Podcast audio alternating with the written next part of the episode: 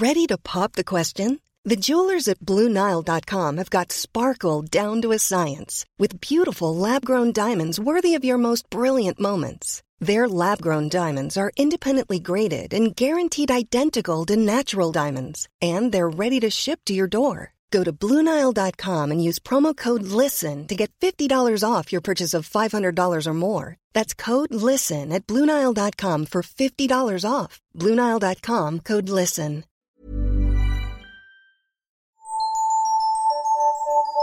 Bonjour à tous et à toutes. Bienvenue dans l'épisode 22 de Miroir Miroir, qui est aussi le dernier de la saison.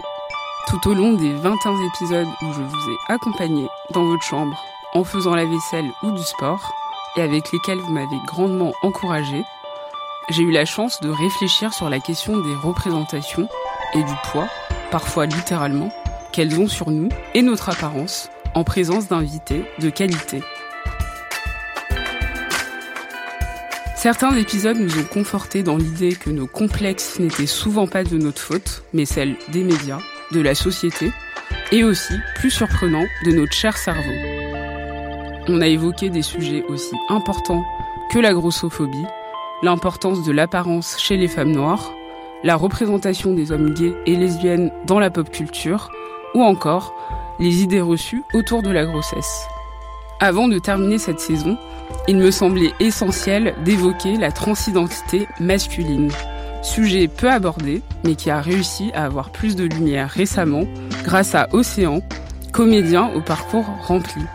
Le créateur de Embrasse-moi ou encore La lesbienne invisible, pour ne citer qu'une partie de son travail, a fait son coming out trans l'année dernière et a décidé de rendre visible sa transition à travers une web série documentaire de 10 épisodes disponible sur Slash TV, sobrement appelée Océan.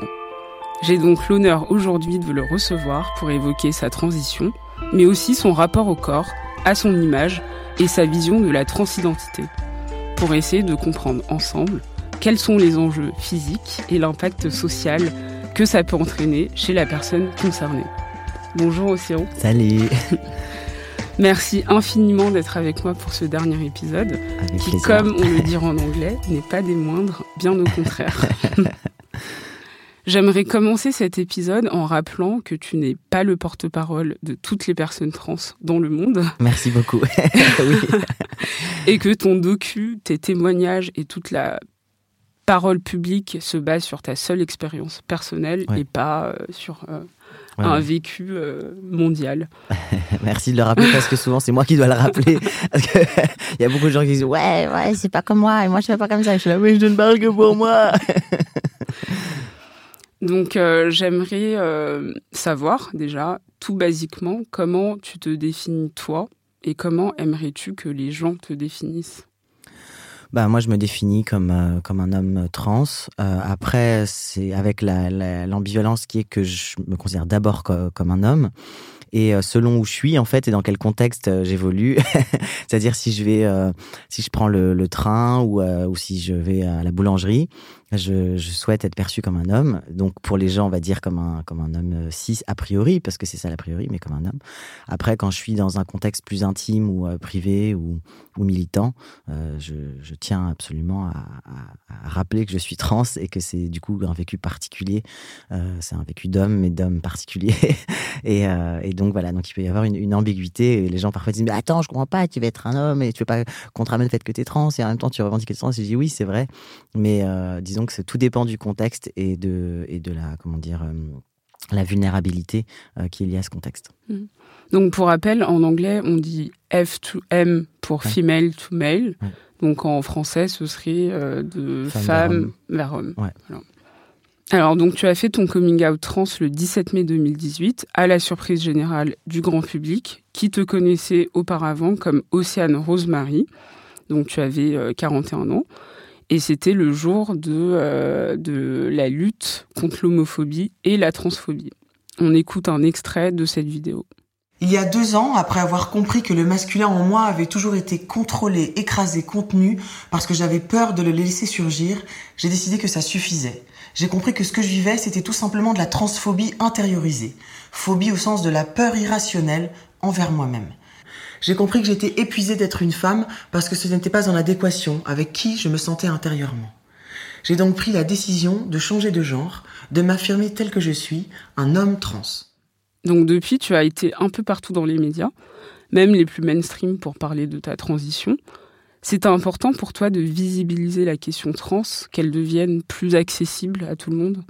Oui, euh, moi c'est un peu comme ça que je travaille depuis toujours. C'est-à-dire qu'avant j'étais euh, donc une femme lesbienne et donc euh, j'ai beaucoup fait de pédagogie en fait là-dessus et fait un spectacle et donné de la visibilité. Mon but ça a toujours été de, enfin de faire des choses quand même militantes, c'est-à-dire de faire artistique et militante on va dire. Donc je peux pas penser la création euh, sans euh, sans la penser avec le, désir de de changer aussi euh, le, le, regard des gens sur sur des sujets sur lesquels ils ont des préjugés.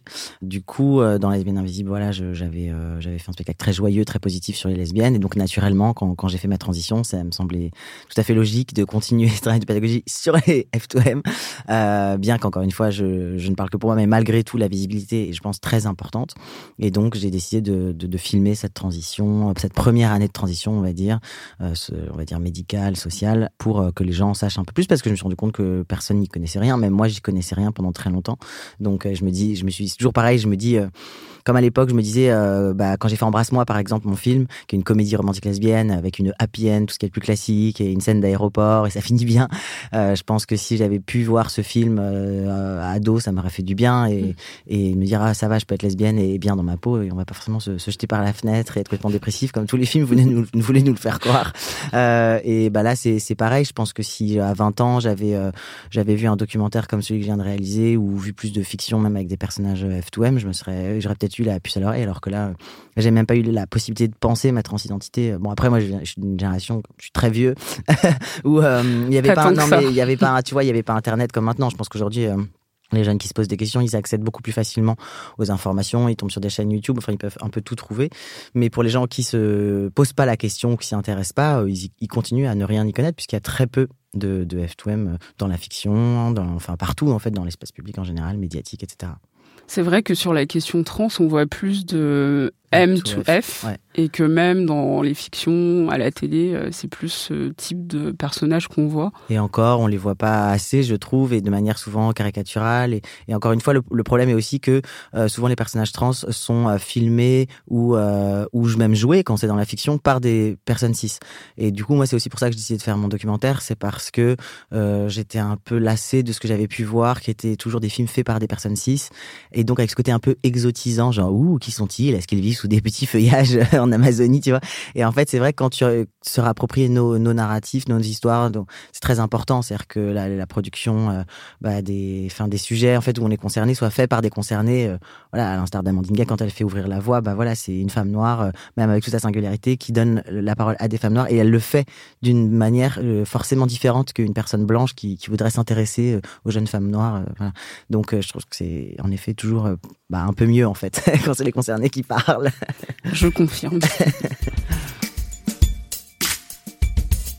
Dans ta web série donc euh, Océan, on remarque toutes les difficultés physiques que ça te coûte pour transitionner, donc même euh, littéralement que ça te coûte, euh, ah même financièrement, avec les injonctions de, de les injections pardon de, de testostérone. J'adore, faut qu'on le garde. Ça, les injonctions, les injections, bah les deux. Donc aussi la pratique de ta voix, la chirurgie et j'en passe. Et je me demande est-ce que transitionner, c'est avant tout une affaire d'apparence? C'est très compliqué à, à Enfin, je le dirais pas comme ça, parce que je pense que transitionner, c'est avant tout un chemin euh, intime, personnel et intérieur. Après, la société aujourd'hui est faite de sorte que euh, c'est assez difficile, je trouve, euh, de ne pas faire de transition physique, c'est-à-dire de ne pas changer physiquement pour être accepté et reconnu dans, dans le genre dans lequel on a envie d'être perçu. À mon sens, l'identité, c'est c'est pas quelque chose euh, qu'on vit juste au niveau intime et tout seul, voilà. C'est la, pour moi l'identité, c'est la relation en fait, c'est-à-dire qu'on existe parce que les autres nous regardent et qu'on les regarde et qu'on échange avec eux Et donc, si je vivais dans, dans une grotte, au, tu vois, au fin fond de je sais pas quelle montagne, seul, j'aurais même pas besoin de penser mon genre en réalité. Enfin, je serais ni homme ni femme. Bon, euh, et je pense que c'est pareil sur les questions de race. Enfin, tu vois, c'est vraiment la société qui te renvoie euh, à, ton genre, à ta race entre guillemets sociale. Donc, euh, forcément, le physique est important. Ça veut pas dire que ce n'est que ça, et ça veut pas dire que c'est que euh, l'image qu'on donne qui compte, mais en tout cas, ça joue un énorme rôle parce que surtout dans notre société aujourd'hui, euh, en France, hein, je, je, contextualise parce que j'espère que ça changera, parce que c'est pas pareil dans toutes les sociétés, etc. Mais aujourd'hui, en, en, en France, pour faire une accroche bien pourrie. Aujourd'hui en France, truc. Non, mais ça fait un peu, ça fait un peu bateau, mais c'est vrai. Aujourd'hui en France, enfin, c'est ce que j'ai perçu d'ailleurs qui m'a le plus étonné peut-être au début de ma transition, c'est à quel point les gens ont besoin de te genrer. Tout le temps, si tu y fais un peu attention, tu verras que où que tu entres, dès que tu arrives face à quelqu'un que tu connais pas, il va avoir besoin ou même se sentir obligé de dire monsieur ou madame, n'importe quel serveur, n'importe quel dans un magasin, n'importe où. Bonjour monsieur, bonjour. Et en fait, quand toi, tu es à un moment où justement tu es un peu euh, oh, bah, entre deux parce que tu es en cours de, transition ou même que tu n'as pas forcément envie d'être genré parce que tu te considères comme euh, non-binaire ou whatever, bah, tu, tu, tu, malheureusement, tu n'y échappes pas et les gens paniquent. Les gens, c'est vraiment ça que j'ai vécu en 2018, c'est assez marrant. La panique dans les yeux des gens parce qu'ils savent pas s'ils doivent dire monsieur ou madame et tu sens qu'ils suent à grosse goutte, ça les surstresse quoi. Et toi, tu as envie de leur dire, hé, hey, mais franchement, calme-toi, hein, genre dis-moi juste bonjour, hein. ça ira très bien, c'est pas grave. Mais en vrai, j'ai trouvé ça à la fois drôle comme expérience et en effet, c'est une expérience de corps aussi, parce que c'est ce que ton corps renvoie. Et tu... même moi, d'essayer de capter pourquoi ils me disent plus monsieur ou plus madame, euh, qu'est-ce qu'ils regardent. J'ai vu qu'ils regardaient beaucoup euh, la pilosité faciale, par exemple. C'est-à-dire que dès que tu as euh, de la moustache, bon, moi, comme je suis blond et un berbe, bah, c'est toujours pas trop réussi. Mais dès que tu as un petit peu de pilosité faciale, les gens, ils vont tout de suite sur le, le monsieur. Alors que j'ai des potes trans, par exemple, qui, qui ne sont pas opérés des seins, donc qui ont de la poitrine. Et, et les gens, bah, mais le fait qu'ils aient de la moustache et de la barbe fait qu'on va quand même leur dire monsieur alors que euh, tu peux être euh, opéré par exemple du torse ou ne pas avoir de sein du tout, mais si tu es complètement imberbe, on va avoir tendance à dire madame, tu vois bon. Donc euh, clairement le, le corps euh, est un ouais, c'est très important et c'est ça qui fait que ça te présente socialement. Donc euh, dans mon cas en tout cas, je sentais l'importance de de m'y attarder et de d'évacuer cette question-là parce que au bout d'un moment je trouve ça stressant que les gens soient tout le temps en train de de se poser la ouais, question qu'est-ce que je dis ouais, qu'est-ce que je dis pas et que du coup, c'est une façon aussi de vouloir rentrer dans ton intimité, quoi. C'est-à-dire qu'ils vont commencer éventuellement à regarder, euh, tu vois, s'il y a la bosse entre de l'entrejambe ou pas. Enfin, ça peut vite euh, devenir un truc très intrusif. Donc, euh, le fait qu'ils qu te perçoivent immédiatement comme homme ou comme femme simplifie la relation sociale. Et évacue aussi la, la, la, menace dans le sens où dès que tu es perçu comme trans, euh, alors encore plus pour les femmes trans, mais c'est quand même aussi le cas pour les hommes trans, tu t'exposes tu, tu potentiellement à une forme de violence, à du rejet, à voilà, de l'agressivité, enfin de la transphobie pure, et voilà, il y en a tout le temps et partout. Donc euh, clairement, avoir un cispassing, c'est aussi une stratégie de survie et, euh, et une façon d'avoir la paix. Ce qui m'a vraiment frappé et ce qui m'intéresse particulièrement, c'est toutes ces petites étapes essentielles qui t'ont permis et te permettent aujourd'hui de te sentir comme tu veux être, donc, par exemple, la coupe de cheveux euh, dite mmh. masculine, enfin, ouais. en tout cas, t'es es passé par ce, ce cheminement, euh, la case coiffeur, ouais. le corps, euh, le sport, avec ouais. le sport, et tous les vêtements qui vont avec, qui mmh. font de toi un homme à part entière. Mais du coup, je me demande, c'est quoi être un homme? Bah, c'est la question que tout le monde se pose. Hein. enfin non, tous les gens qui réfléchissent au genre. Clairement, pff, c'est quoi être un homme J'ai envie de répondre euh, une fiction comme une autre, comme celle d'être une femme. C'est-à-dire que il y a l'aspect, je dirais purement physique, biologique.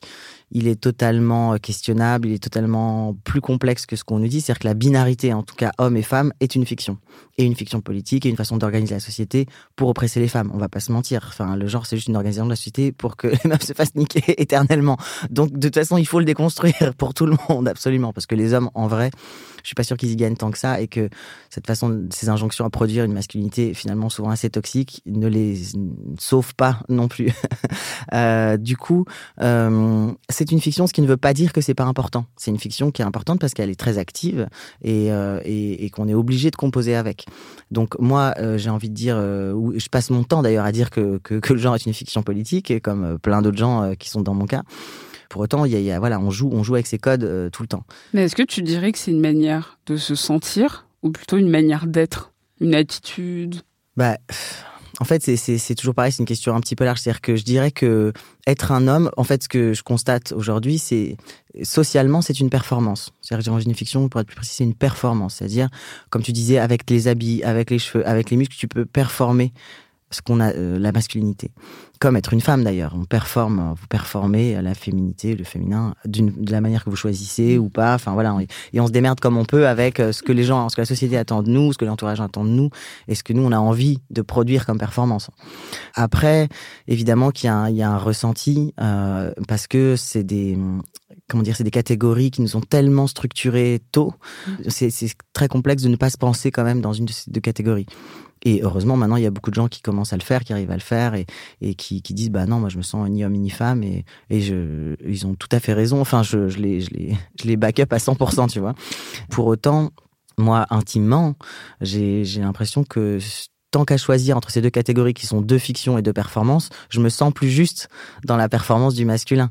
Et aussi parce que le fait d'être trans fait que ça donne aussi quelque chose de, de très absurde à ça. C'est-à-dire que tu vois, par exemple, dans le film, tu vois quand je mets une fausse barbe, mais qui est mm. hyper bien, hyper bien faite, là, par une, une nana dont c'est vraiment la spécialité.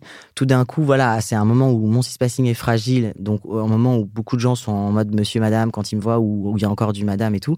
Et là, il suffit que j'ai, un, tu vois, un faux, quelque chose de mm. faux, euh, pour qu'on me dise absolument monsieur sans hésiter. Et tu te dis, ah vraiment, ça tient qu'à ça, mm. c'est, c'est, c'est vraiment ridicule en fait. Enfin, tu et même professionnellement. Et même professionnellement. quelque chose qui, t'a aidé. quelque chose qui m'a aidé, qui fait que tout d'un coup, euh, alors que j'avais passé plusieurs castings où j'avais pas été pris, alors que pour certains, on me disait que j'avais mieux joué que les autres, mais j'avais pas un six passing assez fort. Et euh, eux, ce qu'ils voulaient, c'était voilà un trans indécelable, quoi. Genre qu'on puisse dire, oh mon Dieu, comment peut-on imaginer qu'avant c'était une femme? Et parce que je pense qu'aujourd'hui, euh, voilà, il n'y a pas beaucoup de réalisateurs, euh, de chaînes de télé et même voilà de, personnes qui sont capables de, de penser la non-binarité. Donc quelque part, maintenant, les gens commencent à se dire, enfin dans le cinéma, dans la télé, ah ça serait cool d'avoir des trans. Par contre, ils veulent que les trans aient des six passing de ouf parce que en vrai, il y a le côté un peu voilà exotisant aussi où tu dis, oh là là, mais c'est incroyable. donc, euh, donc oui, ça m'a aidé. Euh, là, il a suffi que j'ai cette barbe pour euh, arriver au dernier tour du casting. et finalement, je n'ai pas été pris. Et finalement, c'est intéressant parce qu'ils ont pris quelqu'un, un homme qui est très gender fluide. Donc, tu vois, mais, mais où ça se voit, où tu sens que c'est ça qui revendique. Enfin, tu vois, c'est encore autre chose. et puis, c'est quand même un mec à ce sujet, tu disais dans une interview donnée au magazine Elle, je cite, La masculinité, ça s'apprend. À 41 ans, je m'approprie certains codes, mais j'ai beaucoup de recul du fait de mon parcours féministe. Ce n'est pas parce que je suis trans et féministe que je ne vais pas m'autoriser des choses qui me plaisent.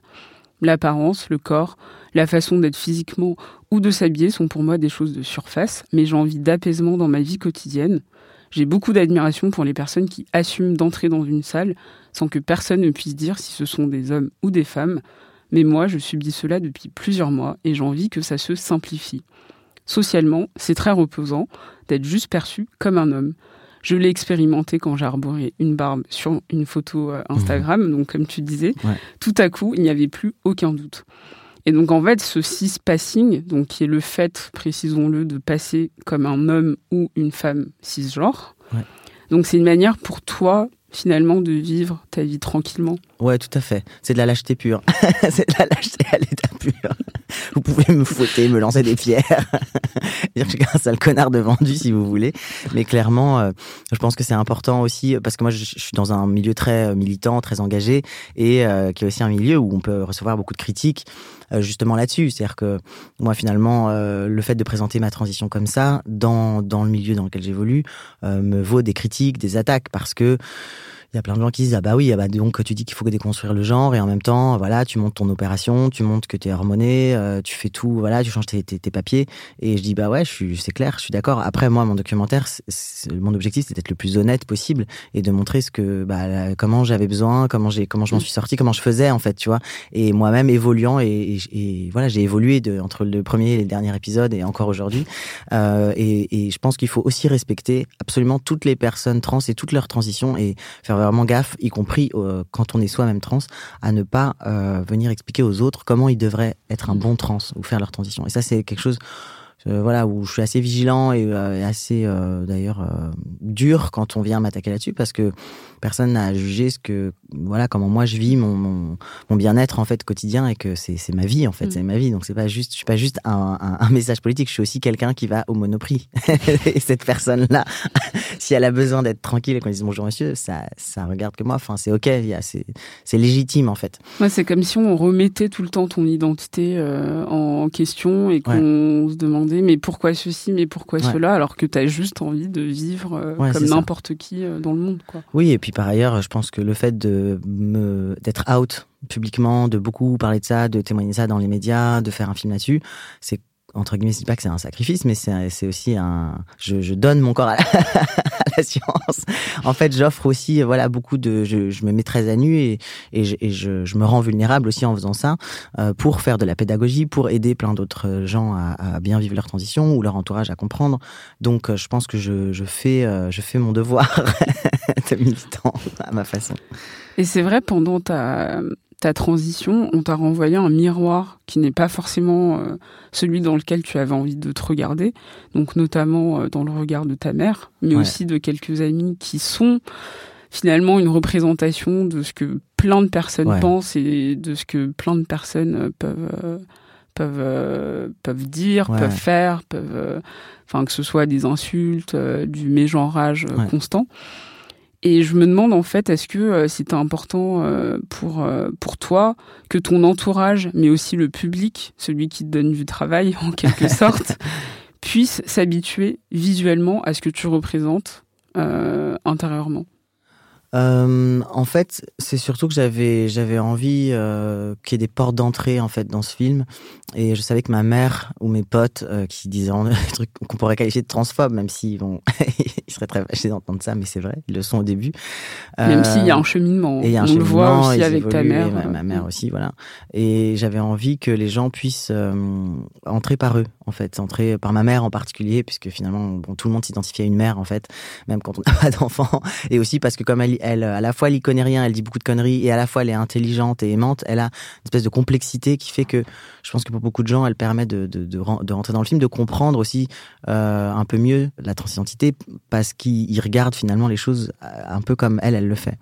Et que du coup, mes réponses et, et le lien que j'ai avec elle leur permet tout d'un coup de, mieux me comprendre et donc de, mieux comprendre tous les trans. Donc oui, c'était important de les montrer. Euh, il y a eu aussi des, c'était marrant des. D'ailleurs, c'est très intéressant de voir les réactions des gens euh, parce que tout le monde me parle de, ma mère. En fait, c'est elle la star du film. Elle m'a vraiment volé la vedette. Putain merde. Et euh, c'est marrant parce que je vois que les gens soit trans, soit très déconstruit euh, et très sensible. Et ils voient, ils me disent, oh là là, c'est horrible ce qu'elle dit. Il y a même des trans qui ont mis sur YouTube qu'il faudrait mettre des trigger warnings et tout. Moi, je dis, ah ouais, carrément et tout. Même moi, j'aurais pas été jusque-là, tu vois.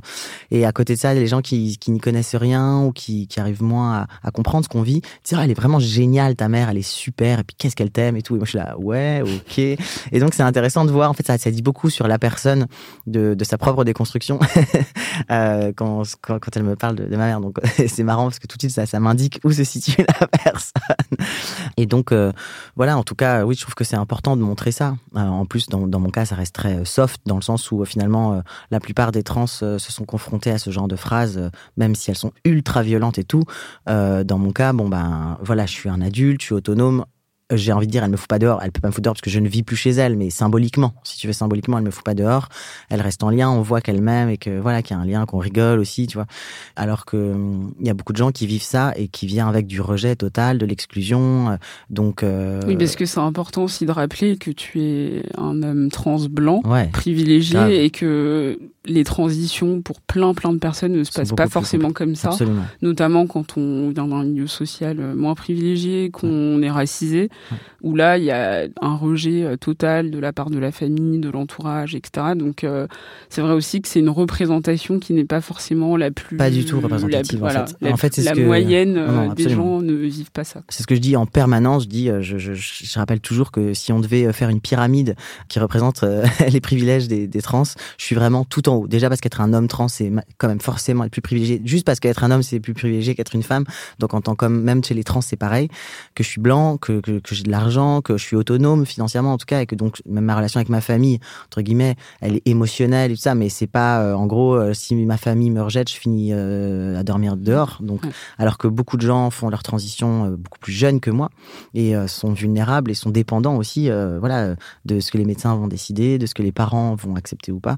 Donc voilà. Après, je considérais que ça valait quand même le coup de, de, de montrer cette transition. Et en plus, pour finir, je suis connu et donc quand j'ai fait mon coming out, j'ai reçu des milliers de messages d'encouragement et d'amour et on m'invite sur les plateaux et on est gentil avec moi. Je pense pas qu'il y ait deux personnes en, France qui aient un coming out aussi, tu vois, cool et qui reçoivent autant de messages quand ils font son coming out.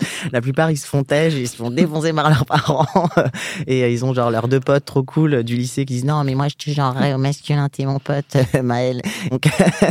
Non mais c'est vrai et d'ailleurs je rigole pas du tout parce que c'est drôle mais parce que je, sais bien, je connais bien la réalité. En plus je reçois évidemment beaucoup de témoignages de gens qui, qui m'écrivent, c'est super tendu quoi.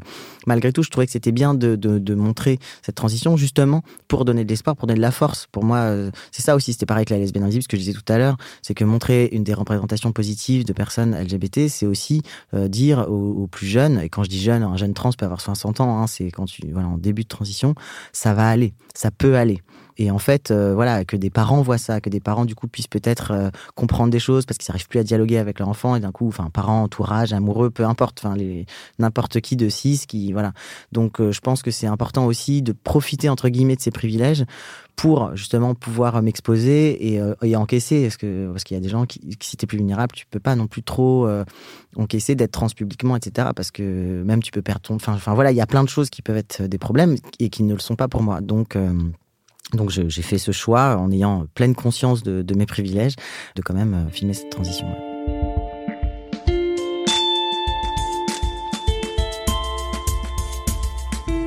Tu es assez présent sur Instagram où tu partages des selfies et puis des petites piques euh, incisives parfois nécessaires.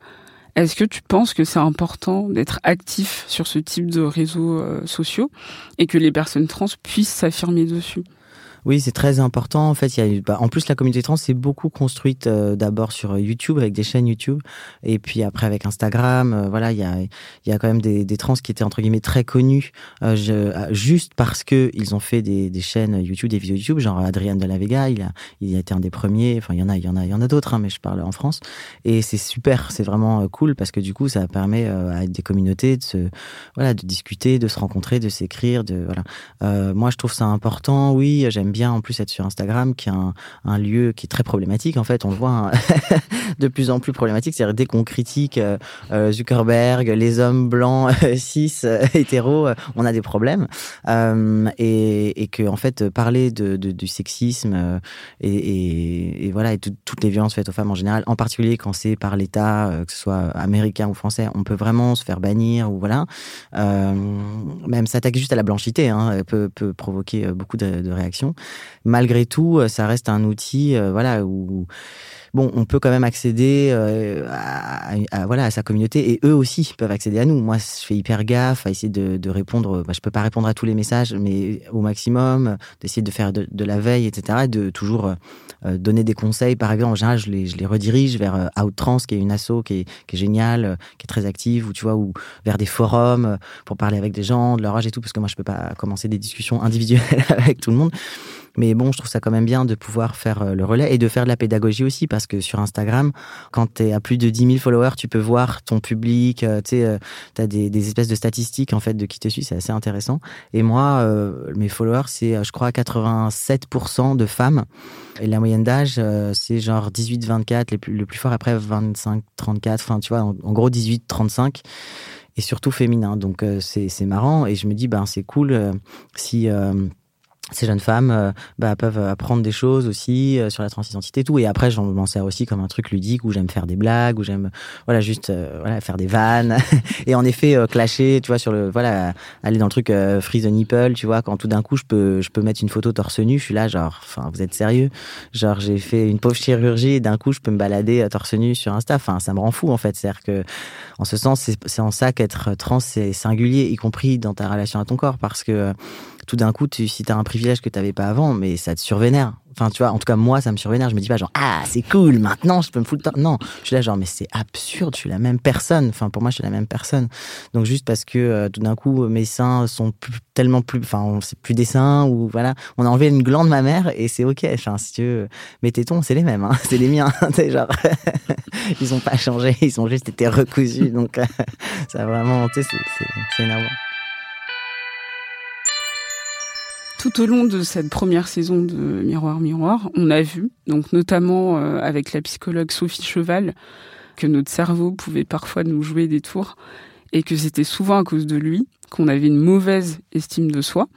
Et j'ai envie de, de te demander, est-ce que ton mental a lui accepté qui tu étais? Est-ce qu'il te permet de te trouver beau?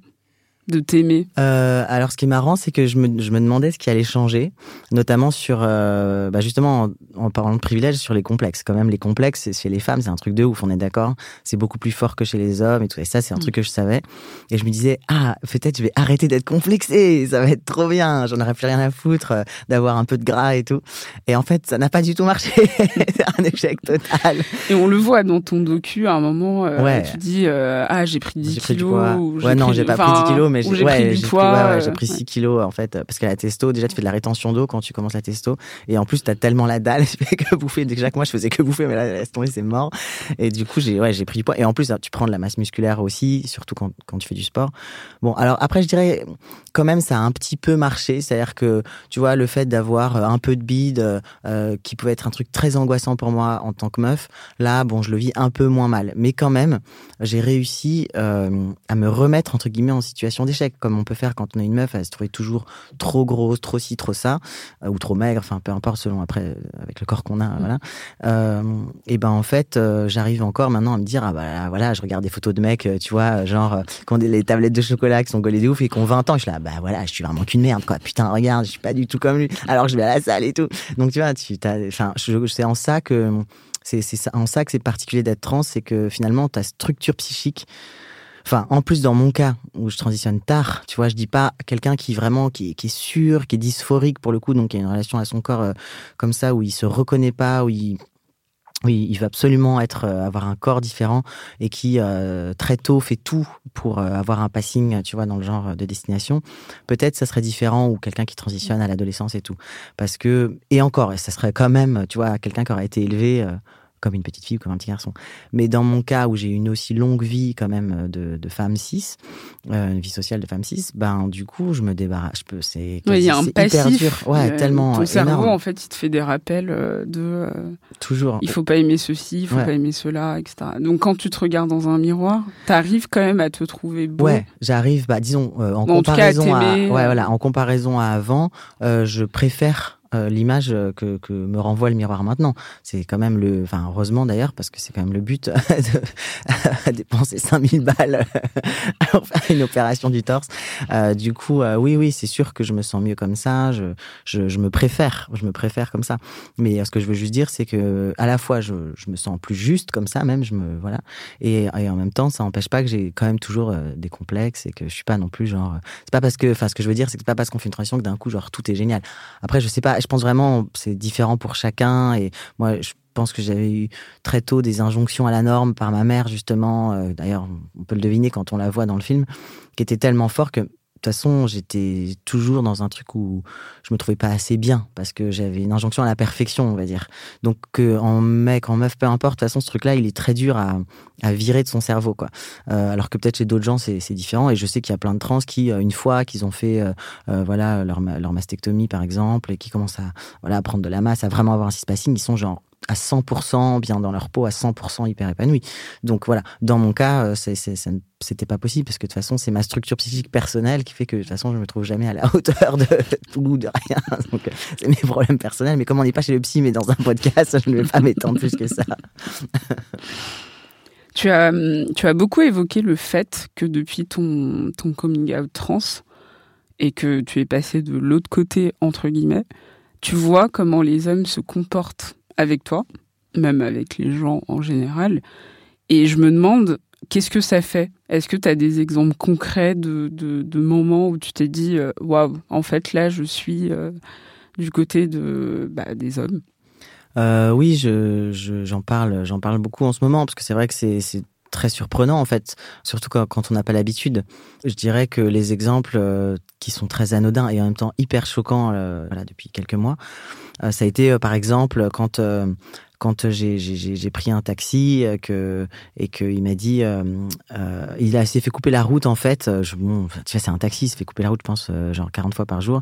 Et il a dit, ah les bonnes femmes, mais comme ça avec une espèce de haine en fait, de, de hargne qui était euh, terrorisante en fait parce que je me dis ah d'accord c'est que en fait il oserait enfin il aurait jamais fait ça devant moi si j'avais été une meuf. Et que là c'était genre c'était ok en fait c'était valide puisqu'on est entre mecs. Donc on peut euh, on peut balancer des trucs aussi euh, lourds. Mais vraiment je peux pas te le dire c'est juste ah les bonnes femmes mais c'est le ton qu'il avait franchement il était enfin pour moi il était terrifiant. Mais je pense qu'un mec aurait même pas il aurait tu sais il aurait fait genre mmh. bah oui normal c'est un taxi tu vois. Et c'est des situations qui sont compliquées. Et quand ça m'est arrivé en plus justement j'étais pas encore très sûr de mon cis passing. C'était encore un peu une phase entre deux. Et j'ai pas osé dire quelque euh, chose l'engueuler tu vois parce que j'ai eu peur en fait. J'ai eu peur que tout d'un coup il, tu vois il me détecte enfin tu vois. Donc c'est c'est des situations euh, très frustrantes. Aujourd'hui ça m'arriverait je pense vraiment que, que je réagirais.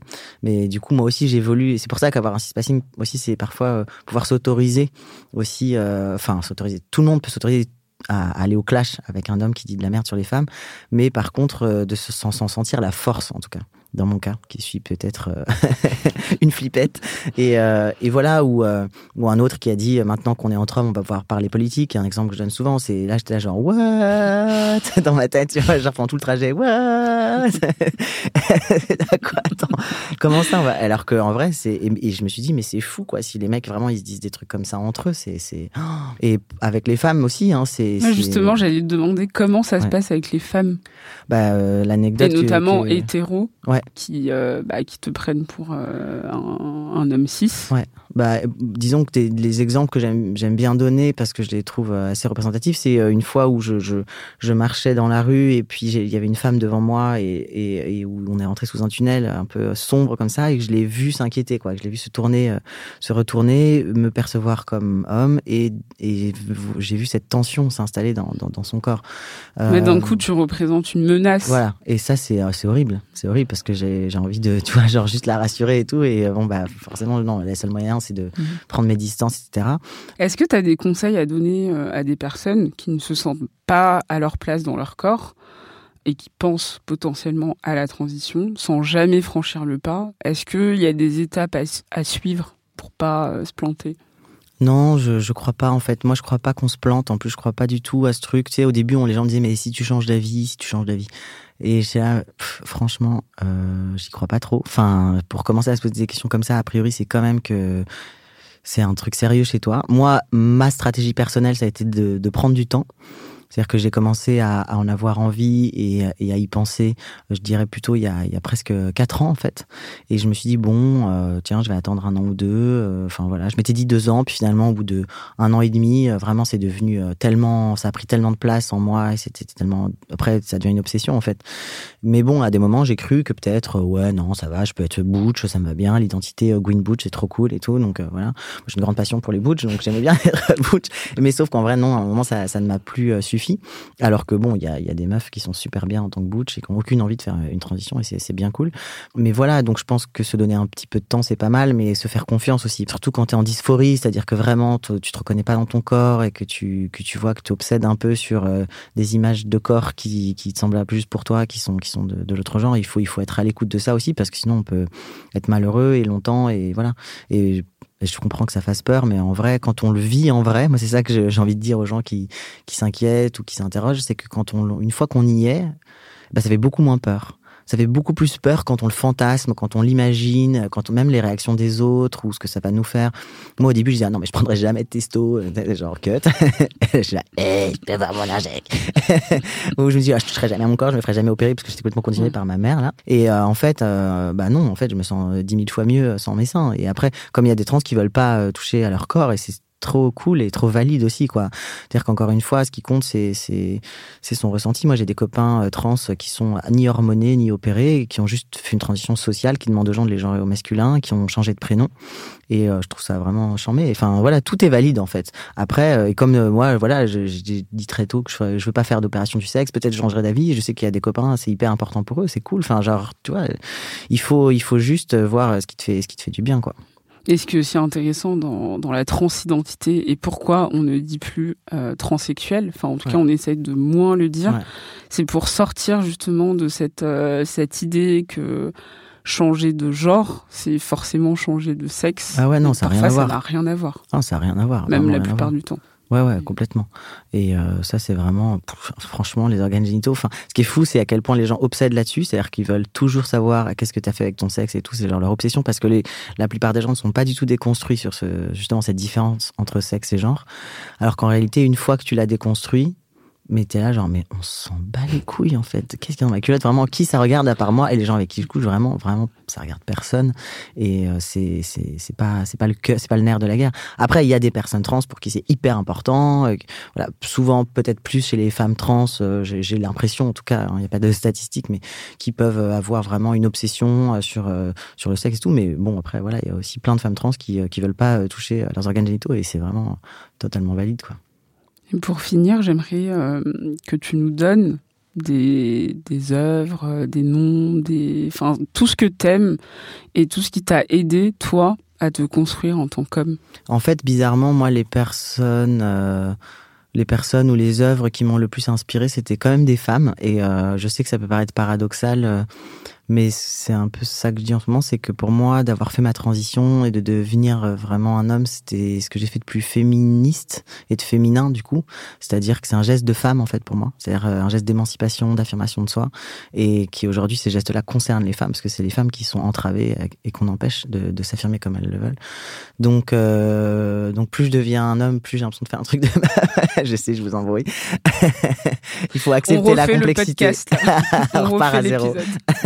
Et du coup, euh, ouais, c'est vrai que moi, quand j'étais euh, ado, je me suis plutôt identifié à des femmes fortes, genre à Janis Joplin, euh, Björk, voilà, Super Jamie, Wonder Woman, tu vois, des, des meufs badass, quoi.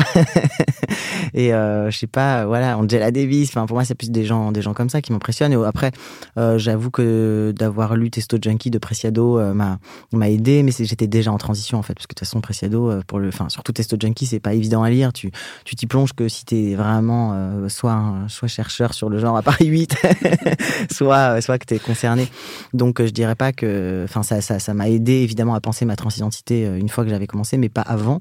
Et en vrai, ce qui m'a le plus aidé, c'est pour ça c'est pour ça que je dis aux gens qui m'écrivent d'aller sur des forums et tout, parce que c'est les, les autres, juste les, les personnes normales, quoi. Pas les héros, les, enfin, les héros de la vie de tous les jours. Tu vois, c'est le premier copain trans, pote de pote. j'ai réussi à avoir son 06 et je l'ai appelé super, avec la voix qui tremble, genre, est-ce qu'on pourrait prendre un café? tu sais, j'avais trop peur et tout. Et il a été trop cool et tout. Mais c'est lui le premier, en fait. Tu vois, c'est tous les mecs. Après, Viken, tous mes potes, tu vois, mon entourage qu'on voit un peu dans le film. C'est eux, c'est eux mes héros, quoi. Tu vois, c'est vraiment, c'est les gens qui ont déjà avancé sur ce chemin, qui peuvent te conseiller, qui sont hyper bienveillants. Et euh, voilà. Donc. Euh, et tu parlais de Out, euh, Trans, ouais, voilà. pareil, quand j'ai quand j'ai quand j'ai décidé de faire mon coming out public, je sais qu'ils travaillent section depuis très longtemps et que moi j'étais pas au courant de la moitié des trucs qu'il fallait dire, penser ou savoir, tu vois, sur euh, notamment la SOFECT, qui est un organisme qui a mis la main mise sur la question trans dans l'hôpital public et qui est, dramatique. Moi, comme je me suis pas confronté à la SOFECT, enfin, j'en ai juste entendu vaguement parler. J'ai, voilà, je les ai appelés pour qu'ils me briefent, tu vois. C'était, c'était mes, directeurs de campagne, quoi. et, euh, et, voilà, et je trouvais que c'était super important de justement de pas du tout euh, faire genre ouais, j'arrive, tu vois. Non, je savais, je savais pas du tout tout sur tout, surtout parce que quand tu es très privilégié et que tu peux te payer juste le meilleur chirurgien, ben tu réfléchis pas, tu, tu, vas te payer le meilleur chirurgien et, et, tu sais pas comment ça se passe forcément pour quelqu'un qui est euh, Amiens et qui a pas de thunes, tu vois. Bon, donc voilà, c'est ça, c'est la communauté, quoi. La communauté hyper importante. Alors parfois elle est, elle est dure parce que c'est aussi celle qui m'en fout le plus plein la gueule, mais euh, mais en même temps, euh, voilà, c'est quand même une force énorme. Donc mon inspiration, ça a été avant tout euh, juste euh, des gens qui avaient, euh, qui avaient quelques années d'avance sur moi. moi, j'étais le bébé trans et, c'était, mes parents. Et maintenant, c'est moi le, papa trans de plein de gens. c'est, cool. C'est très, important la transmission, je trouve. dès que tu es dans une communauté, voilà, ou avec des personnes qui sont minorées, qui subissent des violences, c'est de, voilà, de garder le lien et de pouvoir communiquer des choses, aider les autres. Enfin, c'est, vraiment là, cette solidarité-là, elle est, elle est vitale en fait, parce que surtout quand tu es en début de transition, les gens cis de ton entourage comme on peut le voir dans le film, ils disent vraiment beaucoup de conneries, ils te posent des questions intrusives, ils, disent de la merde, et toi, tu peux être épuisé à des moments, c'est vraiment genre super euh, dur. Et là, tout d'un coup, d'avoir euh, la communauté des gens qui, euh, voilà, qui sont concernés et tout, ça te donne une force de ouf, quoi. Donc c'est pour ça aussi, tu c'était important de, de, faire le film pour donner de la force, quoi. Et depuis, d'ailleurs, je reçois pas mal de messages, notamment de gens qui tout d'un coup se font leur coming out soit à eux-mêmes, soit à leur famille, parce que tout d'un coup ils se sentent prêts. Donc je me dis, bah juste, il y a même que quatre personnes qui ont pu faire leur coming out grâce à ce film, c'est tellement cool, quoi. Donc le plus important est de bien s'entourer. Ouais. Bah et d'aller vers euh, les gens qui pourront nous soutenir et qui sont concernés aussi. Ouais. Merci beaucoup, Océan. Merci à toi. Merci à tous et à toutes d'avoir écouté cet épisode réalisé par Solène Moulin. Merci Solène. Et merci mille fois pour les partages, les gentils mots, les encouragements, les bises pour les personnes que j'ai eu la chance de rencontrer en vrai. Et je vous dis à l'année prochaine pour plus de réflexions, de réponses sans doute, sur ces représentations qu'on a de nous-mêmes et des autres. En attendant, passez un très bel été, et c'est aussi l'occasion de réécouter tous les épisodes de Miroir Miroir sur binge.audio et sur toutes les plateformes de streaming audio. Quant à moi, je vous dis à très très bientôt.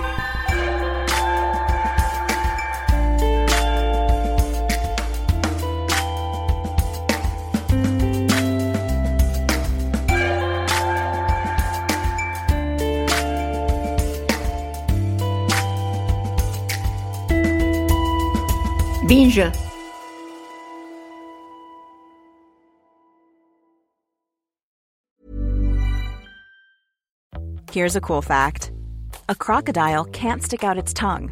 Another cool fact you can get short term health insurance for a month or just under a year in some states. United Healthcare short term insurance plans are designed for people who are between jobs, coming off their parents' plan, or turning a side hustle into a full time gig Underwritten by Golden Rule Insurance Company, they offer flexible, budget friendly coverage with access to a nationwide network of doctors and hospitals. Get more cool facts about United Healthcare short term plans at uh1.com.